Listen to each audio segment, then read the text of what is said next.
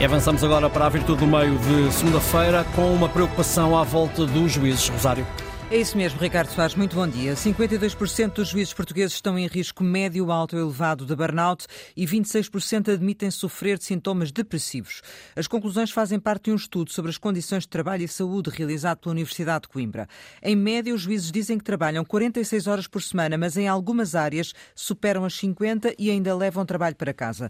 Em termos de impacto na saúde, foram identificados níveis de risco em 66,7% dos participantes no critério dificuldade para dormir, em 35,9% no critério stress e em 26,2% nos sintomas depressivos. Os juízes apontam como principal fator de stress os megaprocessos, mas a estes juntam-se também os processos volumosos, o cumprimento de prazos, a falta de apoio para conciliar a vida profissional e pessoal e o peso de trabalhar para estatísticas da produtividade preocupados com as inspeções e a classificação. Os autores do estudo recomendam que se avalie, que se avalie o modelo de gestão dos tribunais para criar mais equilíbrio, porque há juízes com uma carga processual insustentável e outros com uma carga até leve. Aumentar a eficácia e eficiência e redefinir competências e meios. Sugerem ainda que se reveja o modelo de avaliação do desempenho profissional e a ação disciplinar. Vamos ver o que pensam sobre isto a Mafalda Anjos e o Manuel Falcão. Muito bom dia aos dois. Manuel, uh, dirias que este estudo é um reflexo de uma gestão da justiça pouco eficiente que leva ao esgotamento de quem decide ou nem por isso? Bom dia, Rosário. Bom dia, Mafalda. Acho que é exatamente isso. Este, este estudo, que é um estudo muitíssimo interessante e que nos traz muitos dados, mostra o estado da justiça em Portugal. Há três pilares de funcionamento do Estado que não podem falhar: a justiça, a saúde e a educação. E se nós olharmos para as coisas que se passam hoje em dia, esses são os três pilares que estão a falhar com mais frequência. Eu quero só aqui recordar e enquadrar, porque acho, que tem a ver com este problema, aqui um bocadinho de história sobre esta questão nos anos mais recentes.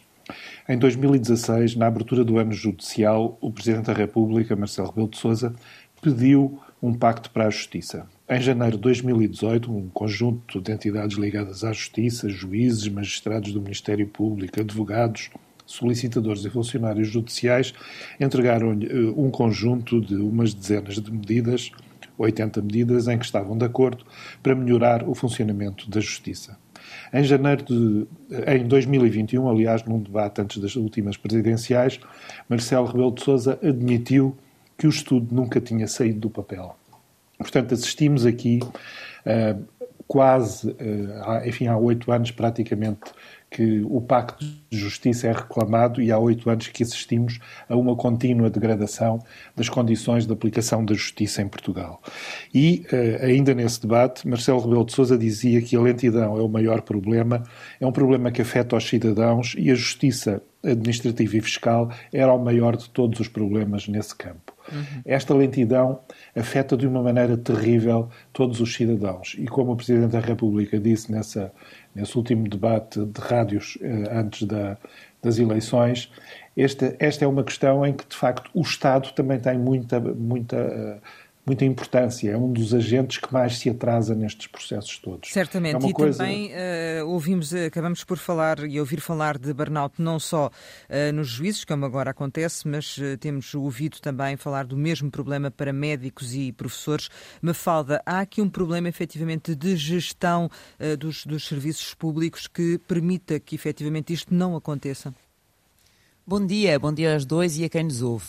Um, o, o, os problemas de saúde mental são a grande epidemia do século XXI, Rosário. A questão é essa. Realmente nós temos registros de uh, muitas profissões que se confrontam precisamente com este problema. Os, na área da justiça também, os advogados, os polícias, há muitos, uh, muitos estudos que o indicam. Aliás, segundo a OMS, a, a Covid-19 desencadeou um aumento de 25% na Eu falei dos serviços públicos, Mafalda, mas diria também que isto acontece no privado. Os estudos é que acabam por eh, ser mais conhecidos na área do público, não é?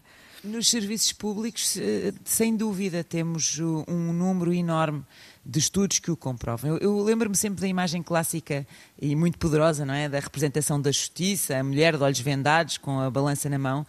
E agora imagina esta deusa romana Ivestícia aos dias de hoje, triste, exausta, com umas fundas olheiras a tentar administrar a justiça. Isto é preocupante e é inquietante, mas isto é também sintoma, como dizia Emanuel e bem, de uma crise na justiça uh, que existe, que é evidente. Há muito tempo que os juízes e outros atores da justiça têm vindo a alertar um, e, e, e, o que se dá nota é de uma previsível ruptura também no setor da justiça, além dos outros setores uh, de que falava a Rosário, uhum. uh, como a educação e como um, a saúde, onde as coisas estão muito complicadas. A bastonária de ordem dos advogados dizia que a justiça é um edifício a ruir, mas a verdade é que os anos vão passando e as coisas vão ficando mais ou menos na mesma. Eu Sim. sou advogada há 20 anos, uh, tenho a cédula suspensa na ordem dos advogados a meu pedido, porque sou jornalista como uh, atividade principal, mas os problemas são os mesmos há 20 anos. A carência enorme de pessoal, faltam funcionários e depois também não há interessados para preencher as vagas, a investigação com muito poucos meios e depois, sim, o problema de gestão, que não é apenas um problema de recursos recursos, é um problema de gestão. Certo, e uh, com pessoas, uh, Manuel, que decidem a vida e o futuro uh, de, de, de, muitas vidas, com uma pressão acrescida da avaliação por objetivos, ou seja, há aqui uma preocupação mais com a quantidade do que com a qualidade? Não conheço suficientemente isso para poder dizer essa é uma causa. Uh, é apontada no estudo, daí falarmos nela. Eu sei, eu sei que é apontada no estudo. Mas o que eu vejo é que há uma lentidão enorme nos processos e é de uma forma generalizada. Portanto, uh, essa lentidão há de se refletir também uh, nos resultados. Ainda hoje, um dos jornais, um dos matutinos, tem a manchete que uma pessoa atropelada numa passadeira está há 11 anos à espera de uma indenização. Eu conheço casos de julgamentos em que uma parte, dos, eh, uma parte das pessoas já foi libada das acusações, neste caso do Estado e da Autoridade Tributária, e outra continua sem estar julgado só porque foram calhar juízes diferentes dentro do mesmo tribunal. Estas coisas são impensáveis de acontecer. Isto degrada a confiança dos cidadãos na justiça, degrada no Estado. A Mafalda tem toda a razão quando diz que há uma sobrecarga de trabalho as pessoas dos tribunais, quer os juízes, quer os funcionários, queixam-se que não têm equipamentos e condições. E sabemos todos o que tem acontecido ao longo deste ano com os funcionários judiciais, que vem agravar ainda mais. Sim, períodos consecutivos de, de greves, não é? Uhum. Exatamente. Uh, Mafalda, uh, esta questão da avaliação por objetivos, de, de, da produtividade que os juízes têm que apresentar, acaba por condicionar também o trabalho?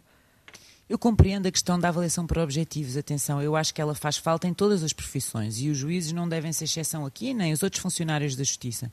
O que é preciso é haver. Mas os objetivos uh, são quantidade, para além da qualidade, não é? Mas repare, eu também entendo que uh, aqui a quantidade seja relevante. Agora é preciso adequar o que é realisticamente possível de ser feito e aquilo que não é realisticamente possível. Há aqui um problema de gestão, há um problema de distribuição. Nem todos os processos têm o mesmo tamanho, não é? E que nem todos os processos têm o mesmo tamanho. Eu acho que a digitalização vem ajudar. A aposta uh, do Ministério uh, da Justiça na digitalização, na utilização da inteligência artificial, é uma coisa que já acontece lá fora em muitos sítios e que em Portugal há um caminho a ser trilhado. E há 200 milhões de euros de investimento para, esta, para, esta, para estas medidas que são um passo no sentido certo, mas só por si não chegam. E o problema, de facto, é, é o resultado que são atrasos enormes. Quando nós olhamos para as estatísticas da justiça, nós temos mega processos que todos conhecemos, não é? Sei lá, Casa Pia, Faça Oculta ou Operação Marquesa, esses grandes mega processos, um, que se atrasam durante anos a fio, mas há coisas corriqueiras que se atrasam durante tempo demasiado. Não havia e necessidade. as estatísticas são evidentes. Nós temos ações cíveis que duram 11 meses em média, mas depois as execuções cíveis, que é a parte de concretizar a decisão, arrastam-se por 53 meses. A mesma coisa com as execuções, execuções laborais, também mais de 50 meses. No crime, entre inquérito e julgamento, vai quase um ano e meio. Ora, isto não é admissível e isto resulta num enorme ónus para o setor empresarial, por um lado, porque é um problema de desenvolvimento na atração de capital estrangeiro e na tentação também de se fazer julgamento na praça pública pública e de se utilizarem os média para claro. colocar cá fora histórias em violação do segredo de justiça. Mafalda Anjos, Manuel Falcão, muito obrigada pela vossa participação hoje em Virtude do Meio. Regressamos amanhã com a Mafalda Anjos e a Raquel Varela. Daqui a pouco em podcast.